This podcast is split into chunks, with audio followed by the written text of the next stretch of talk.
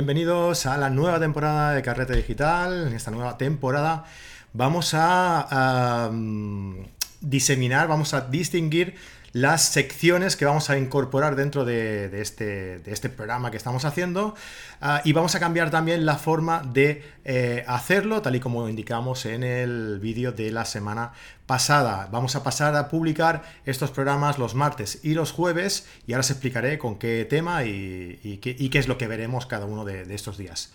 Ah, para empezar, pues os voy a presentar a los invitados de hoy. Eh, Aniol Payás, técnico eh, comercial de Fotoca. ¿Qué tal, Aniol? ¿Cómo estás? ¿Qué tal? Buenas noches. Encantado de estar aquí. Nada, el placer es nuestro como siempre. Vamos a hablar un poco de cacharreo contigo y vamos a ver cómo las novedades, sugerencias, preguntas que nos envíen los, espectadores a través de los comentarios en el canal de YouTube o a través de, los, eh, de las preguntas que nos deje la gente a través de nuestro canal de Telegram o de Discord. Y también nos acompaña Jesús Manuel García Flores, que por aquí está. Hola Jesús, ¿cómo estás? Hola familia, ¿qué tal? Encantado en esta nueva temporada de estar con vosotros otra vez. Y nosotros que estés por aquí también, eh, Jesús, empieza a ser ya uno de los invitados más Iba a decir antiguos, pero queda mal. que lleva más tiempo con nosotros, digamos. Solo falta que pongan nómina, pues ya tengo la chaqueta, cuando que pongan nómina ya. Más fiel, vamos a decir más fiel, más leal, más. bueno, pues eso, oye, que muchísimas gracias por contar con nosotros, por, por echarnos un cable aquí y por compartir tus conocimientos con nosotros. Y bienvenido en la nueva temporada. Igualmente. Venga, os explico un poquito antes de empezar, así de forma muy rápida, de, de qué, va, de qué va esto. Eh, a partir de esta temporada, las grabaciones en directo de eh, las diferentes secciones que vamos a ir realizando van a ser en exclusiva para los carreteros VIP. Es decir, ahora estamos eh, grabando esto y están en esta llamada todos nuestros carreteros VIP que se quieren apuntar, evidentemente. ¿Que tú quieres estar aquí en el directo de estas grabaciones? Pues no tienes más que entrar en carretedigital.com y suscribirte en, en cualquier plan de suscripción que tenemos en la plataforma. Carrete One, que es eh, la suscripción mensual, Carrete Podcast, que es la suscripción mensual y que tienes acceso también, aparte de todos los cursos, asistir a estas grabaciones, descuentos en cursos, que ahora hablaremos también un poco con Jesús, eh, en los cursos que vamos a ir impartiendo en directo y que puedes comprar también posteriormente, ah, acceso también a Discord, a una plataforma ah, de Telegram, un canal de Telegram ah, exclusivo para carreteros VIP, a todo esto, ¿vale? Por tan solo 15 eh, euros en el plan carrete normal y 17 en el plan Carrete Podcast. Además, también en el Carrete Podcast tendrás acceso al podcast Conociendo a que presenta mi amigo eh, Jesús García Sutil. Y luego también tendrás acceso si te suscribes al plan anual. Lo mismo, las dos versiones de las suscripciones, pero pagándolo al año. ¿Qué ventaja tienes? Que aparte de de disfrutar de todo el contenido, te ahorras dos meses en cada uno de los, de los, eh, de los planes. 150 en el plan eh, carrete normal y 170 en el plan eh, carrete podcast. Vale, explicado esto, ¿qué vamos a ver hoy?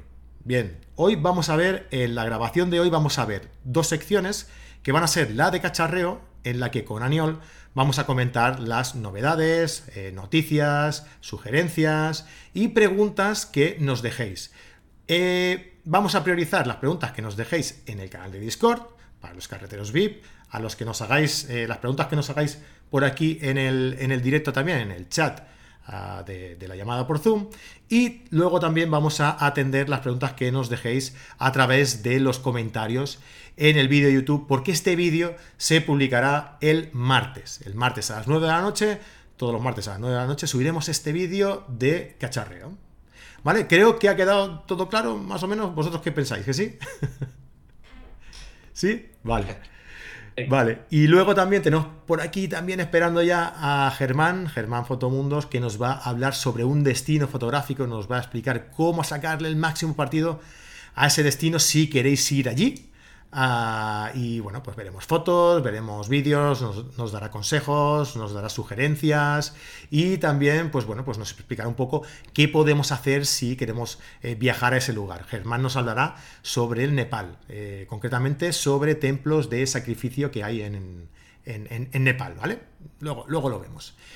Pues nada, chicos, Vamos ya al grano, ya sabéis, todos los que estáis por aquí por el chat podéis dejarnos vuestras preguntas, vuestros comentarios, tal, yo los iré, los tendré por aquí e iré comentándolos también. Y eh, pues vamos a hablar primero de novedades. Ah, creo, creo que hace muy poquito, muy poquito tiempo se han presentado un par de novedades, un par, tres de novedades bastante a tener en cuenta, bastante importantes eh, en el, de la marca Sony.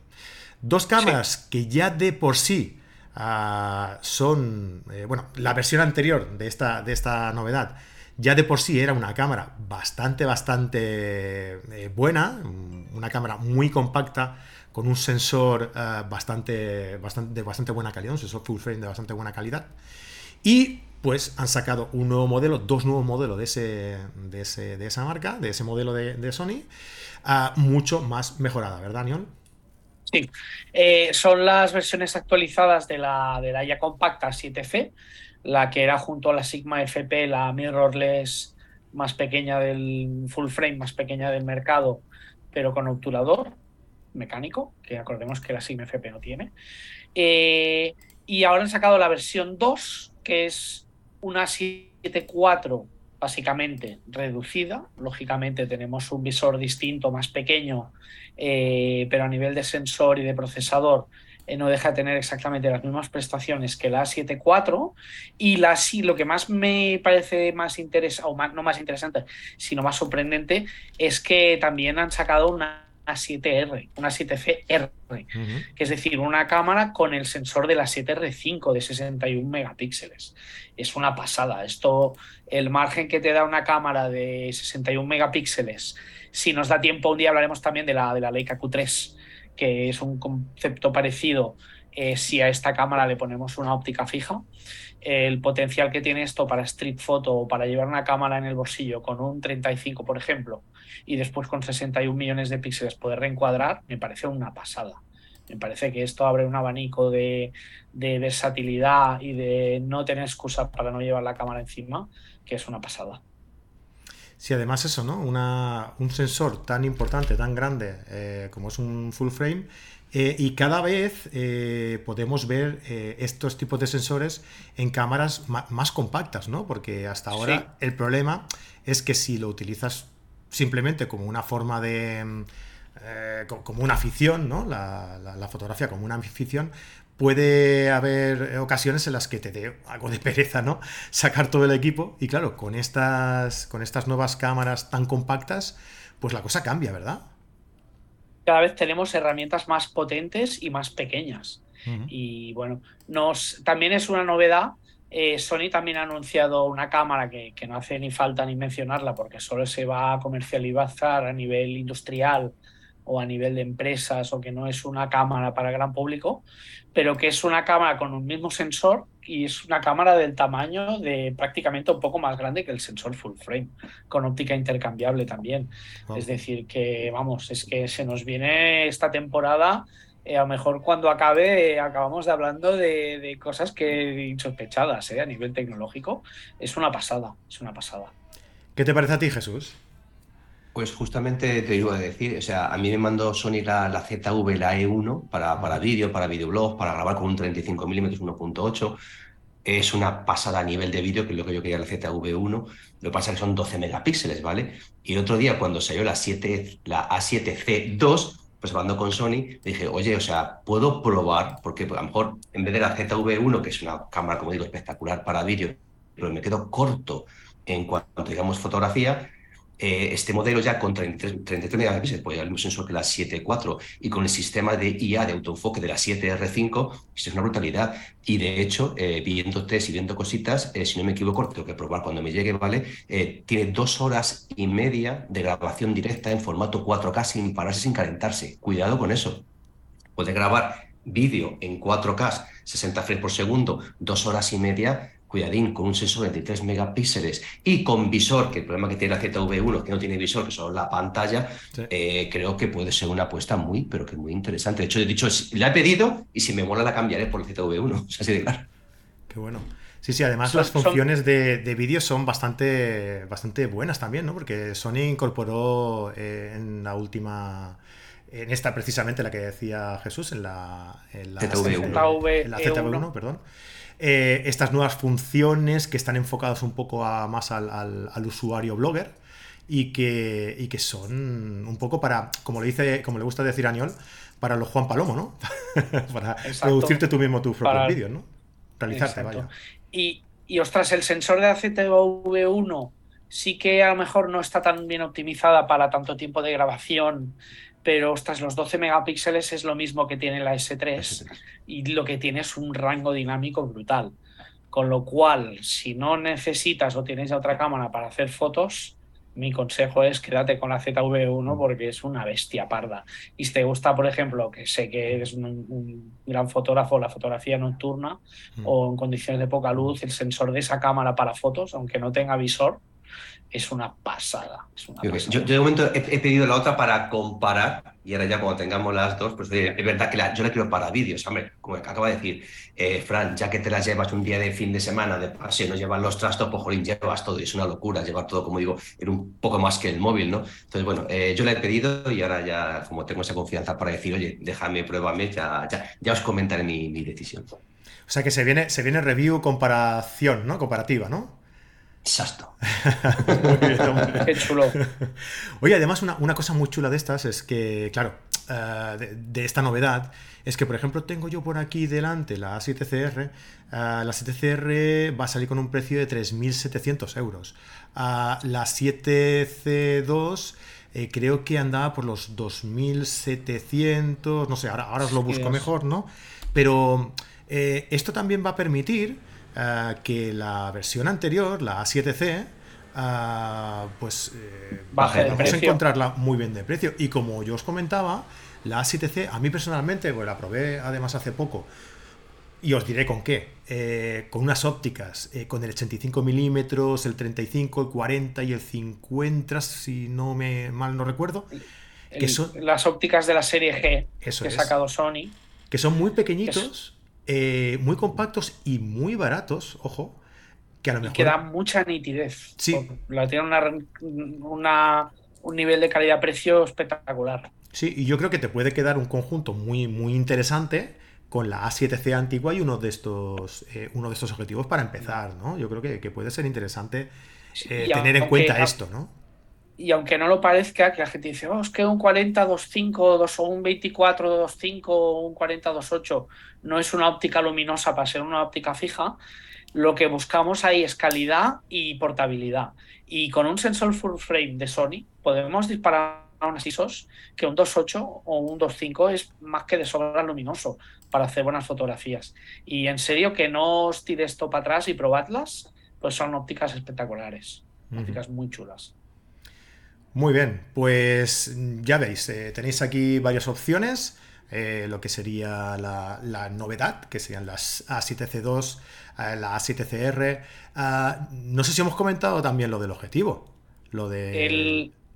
no lo hemos dicho, no lo hemos dicho, pero a la misma vez que anunciaron las nuevas A7C2 y A7CR, anunciaron el, el hermano que faltaba para renovar la trilogía de la Santísima Trinidad de los, de los Zooms de Sony, que son el 2470 y el 70200, que tenemos la versión G Master 2, y Sony ha anunciado el 1635 G Master 2, que si lo ponemos junto a los otros G Master y los pesamos, casi nos ahorramos un kilo entre las tres ópticas. ¿vale?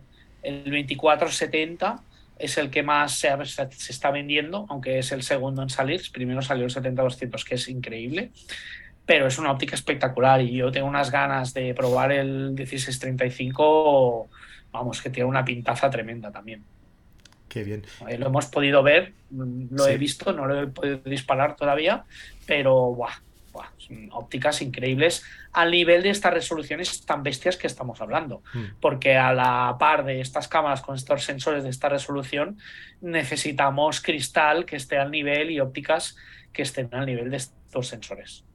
Jesús, tú al, ser un fotógrafo que también le gusta eh, la fotografía de arquitectura y, eso, creo que, un gran angular como el 1635, la nueva versión, digamos, del, del 1635, que este es el GM2, ah, seguramente que la, la, eh, la corrección de, las aberraciones también eh, son bastante más, más destacadas y tal.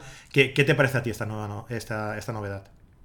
Todo lo que sea elementalmente óptica nueva, porque al final es verdad que hacer la electrónica, la 7C, la R, hacer electrónica, entre comillas, es fácil, ¿vale? Pero fíjate que las lentes no se actualizan porque es más complicado trabajar con óptica, no, es, no, final no son chips, ¿no? Entonces, todo lo que sea tener lentes nuevas para las máquinas nuevas que van viniendo con estos rangos dinámicos nuevos, con estos megapíxeles nuevos, creo que es súper interesante. Eh, yo tuve el 1635, el normal, de hecho fue el, cuando me compré la primera A7R3, eh, me compré con el 1635 lo cambié por el 1224, lo que hablamos a mí, el 12 para arquitectura, para paisaje, me parece como digo una, una verdadera, una, bestia, ¿vale? Porque a 12 milímetros, aunque deforme, pero luego muy, se puede corregir, digamos, muy bien. Entonces, bueno, ahora, claro, con el 1224 me tocará probar el 1635 a ver qué es, qué es mejor o peor. Pero es verdad que yo, digo yo, el 1224, el que tengo, tengo el 2470, este 28 que estáis hablando, que eso es cremita, no. Lo mejor de lo mejor para mí que ha hecho Sony últimamente. El 70-200 nuevo, el 2.8 el GM2, es una locura, perfecto. Y me dejaron el otro día para probar el nuevo F4.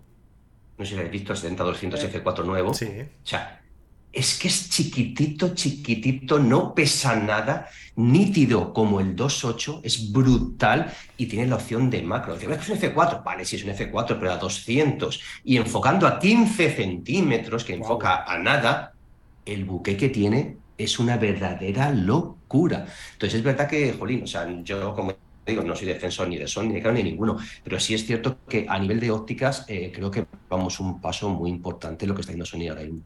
Sí, además lo que decías tú sobre el F4 y el F28, eh, ese, paso, no sé para si... luz, para, para trabajar con poca luz en un evento deportivo, me hace falta velocidad, sí, pero ya está sí, deportes pero... en pabellón o haces bodas y haces cosas que te exigen un 2.8, te lo justifica, pero sí, sí, si un pero con las, cámaras que hoy en día. 4 vamos. Con las cámaras de, hoy en día, Aniol, que, que, puedes subir ISO sin, sin miedo alguno, pues oye, igual tampoco es tan determinante. Claro, claro. Y que con un sensor tan grande, como más grande sea el sensor, más profundidad de campo tendremos, con lo cual, con menos apertura, eh, y da igual, más buque. Las ópticas de medio formato eh, nunca habían sido más luminosas de 2.8, 2.5. Ahora sí que están saliendo ópticas de medio formato locura, en plan 1.8, 1.7. Pero no hace falta. Con un 3.5 ya tenías una óptica súper luminosa. Entonces, con un tamaño de un sensor full frame, eh, un 2.5, un 2.8 o un F4 sigue siendo una apertura más que correcta, más que suficiente. Yo me enamoré, pusimos a la prueba, estuvimos en, en, Chauen, en Marruecos, eh, me llevé el 2.8 y el F4 para hacer una prueba, tal y cual, hay una comparativa, a ver si la saco, y yo me he enamorado del F4. O sea, a ver, el 2.8 es el 2.8 y es el rey para situaciones con poca luminosidad y me hace falta subir ISO para velocidad. O sea, el 2.8 es el 2.8. Pero si tuviese que elegir para paisaje, para mí, uno u otro, en la mochila es que el otro es poco más que la taza. Si es que es, es, una, es una gozada. O sea, y no pesa nada. Es, es brutal y nítido, de verdad, espectacular. Me encantó. Bueno, pues nada, eh, os invito a todos los que nos estéis viendo eh, a través del programa de, de YouTube eh, o, a vosotros que estáis aquí en el, en el chat a decirnos mm, con cuál os quedaríais, con el F4 o el F28, ¿os compensa este paso de, de, diafragma, de apertura? Y, pero, pero eh, claro, lo que compensa es aquí. ahí la has dado. Hostia, ahí, eh, nos saltamos un paso importante, ¿verdad? Claro, que eso también hay que decir las cosas, hay que decirlo todo. Que digamos que el 70-200 F4 tendrá un precio asequible para los aficionados y el 2.8 si ahorras mucho también, pero, pero claro, es más posible que te cueste más que la cámara. Eh, también es verdad que las ópticas se amortizan con muchos años, con lo cual yo siempre recomiendo a los clientes que, expriman los cuerpos y que inviertan en ópticas, porque, porque las cámaras ya la cambiarás, pero lo que haces las fotos somos las personas y las hacemos con las ópticas y, una buena óptica te va a servir para la próxima cámara. Y, yo creo que hay que invertir en ópticas. Pero a la hora de hacer una inversión, 70-200 F4 es, una, es más asequible para todo el mundo y vamos, va a hacer las delicias de los aficionados del retrato, de los deportes, de naturaleza. Eh, vamos, eh, no sé si se va a poder utilizar con el duplicador. Sí, se puede, ya lo, he probado yo. He hecho, de hecho, pues en la, review que he hecho hice la Superluna, la última, con el 70-200, pues, el 1.4, en la 7.4 puesta y brutal. Pues imagínate. imagínate. Imagínate. Oye, ¿qué os parece? Mira, no, no, quiero que se nos vaya demasiado de tiempo estos programas, quiero que duren entre 15, 20 minutillos y llevamos ya unos 20. Así que, a ver qué os parece. Mira, Ah, como os he comentado, también vamos a, contestar a las preguntas que nos vayan dejando nuestros, nuestros espectadores, ¿no? A través de, eso, del chat de aquí, a través de a través de la, del canal de YouTube, ¿vale? Y a través del canal de, Telegram o de Discord, ¿vale? Entonces, eh, además de invitaros a que entréis en el canal de Discord, os voy también a, a decir la pregunta que nos han dejado, que ya nos han dejado alguna por aquí, ¿vale? Y invitaros a que nos sigáis la semana que viene para saber la respuesta, ¿no? Es, un cliffhanger así como un poco como como eh, guay, como las series. Sí, como, las series, ¿no? Un poco atropellado, ¿no? Mira, nos dice Luis Gallego que parece que Canon y quizá otras marcas abren licencias para que todos los fabricantes de objetivos diseñen y ofrezcan ópticas para los cuerpos sin espejo, eh, para los cuerpos sin espejo. Pueden estos utilizar todos los contactos del cuerpo y con ello aprovechar todas las prestaciones de la cámara y competir de igual a igual con los objetivos de la marca original. Es importante conocer la estrategia de las grandes marcas. Es decir, que si Canon ah, va a abrir o no va a abrir la, bueno, pues su, tecnología para que otras marcas, dígase Sigma, dígase Tamron, dígase lo que sea, puedan construir eh, objetivos, lentes, con, todo, con todo lo, necesario para, la, eh, para las funciones, para utilizar las funciones de esos objetivos, para sacar el máximo eh, potencial a, estas marcas, ¿no? a Sigma, Tamron, tal, para, para, marca, para la marca Canon RF, ¿no? para el sistema RF de, de Canon, sin espejo de Canon pues eso, lo veremos la semana que viene. Adelántanos algo, Aneol, va, a modo así de adelanto rápido. Es que, sí que hay noticias que van en esa dirección. Que lo de aprovechar el máximo potencial está por ver, pero, pero sí, sí. Parece ser que este va a ser el año en que vamos a ver ópticas RF con electrónica funcionando en cuerpos Canon R, eh, porque ya hay ópticas pasivas, eh, sin contactos, que ya están funcionando de forma completamente manual, pero son ópticas con apertura de diafragma y sin motor de enfoque. Así que parece ser que, vamos, que vamos hacia allí. Perfecto. Me podría enrollar más, pero. Ya, ya, ya. bueno, Jesús, eh, Aniol, muchísimas gracias por acompañarnos en el, en el programa de hoy. Ha sido un placer hablar con vosotros sobre novedades. Ya irán llegando nuevas nuevas noticias sobre nuevos cacharros, estoy convencido y de hecho ya tenemos algo por ahí que seguramente verá la luz en el momento en el que esté saliendo este, este vídeo ah, y lo, iremos contando en, los próximos programas. Os invito a todos a que nos dejéis eso, vuestras preguntas, vuestras sugerencias, eh, decidnos de qué noticias queréis que, hablemos, lo que queráis, lo dicho, por los medios habituales en el canal, en el, a través de un comentario Uh, ¿cómo estoy hoy? a través de un comentario en el, canal de YouTube o a través del canal de Discord o nuestro Telegram privado para los carreteros VIP. Nada, despedidos eh, rápidamente, eh, que nos vamos ya. Ah, un placer. Y, muchas gracias, sí. Perdón. Lo dicho. Nada, nada, dicho. muchas gracias. adiós. Venga, muchas gracias por estar aquí. Muchas gracias, chicos, a los carreteros que estáis por aquí escuchando. Ahora vamos a grabar otro y volvemos, volvemos enseguida. Venga, un abrazo, hasta la semana que viene a los demás. Adiós. Adiós.